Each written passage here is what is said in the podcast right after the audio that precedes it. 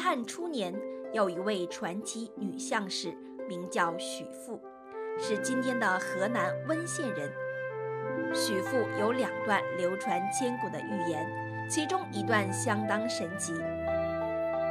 在楚汉相争，刘邦还没建立汉朝时，他就预言了魏王的侧室伯姬会生天子。据《史记》记载，秦朝末年。各地诸侯反叛，一个叫魏豹的人被立为魏王。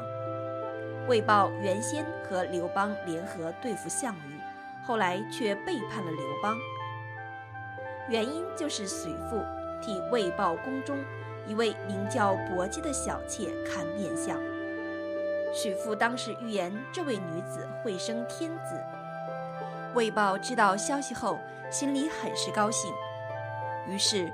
复楚反汉。后来，刘邦派曹参与韩信攻打魏国，虏获了魏豹。藏在脂肪的薄姬被刘邦召入后宫。薄姬曾梦见有龙盘踞在腹部，刘邦以为吉兆，遂临幸以成全他。不久，薄姬生下个男孩。后来成为汉朝第五位皇帝汉文帝，应验了薄姬会生天子的预言。许父则获汉高祖封为明慈侯。《史记》中另有一段许父看相的记载：周勃为汉初名将，秦末时曾随刘邦起义，后来平定吕氏之乱，并拥立汉文帝刘恒，官至右丞相。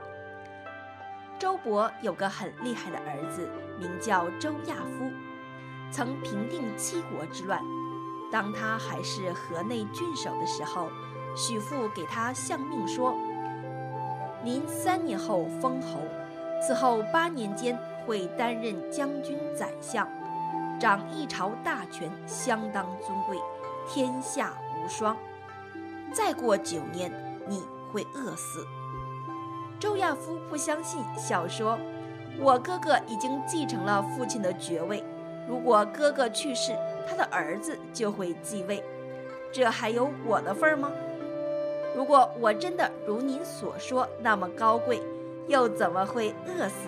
请您指教。”许父指着周亚夫的嘴说：“您脸上有道竖纹，直通口部，这是会饿死的面相。”三年后，周亚夫真的封侯了。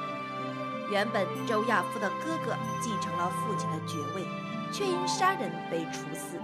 周亚夫经众人推举，被封为条侯。后来发生吴楚七国之乱，周亚夫由宗位升为太尉。太尉为汉初的全国最高军事长官，与丞相、御史大夫并称三公。平乱后五年，周亚夫更升为宰相。位极人臣的周亚夫，却在废太子的问题上与汉景帝意见相左，又因有人讲他坏话，被皇帝逐渐疏远。周亚夫终因儿子私购兵器受牵连，掌刑狱的官吏裁定他企图谋反。周亚夫入狱后，想要自尽，被夫人阻止。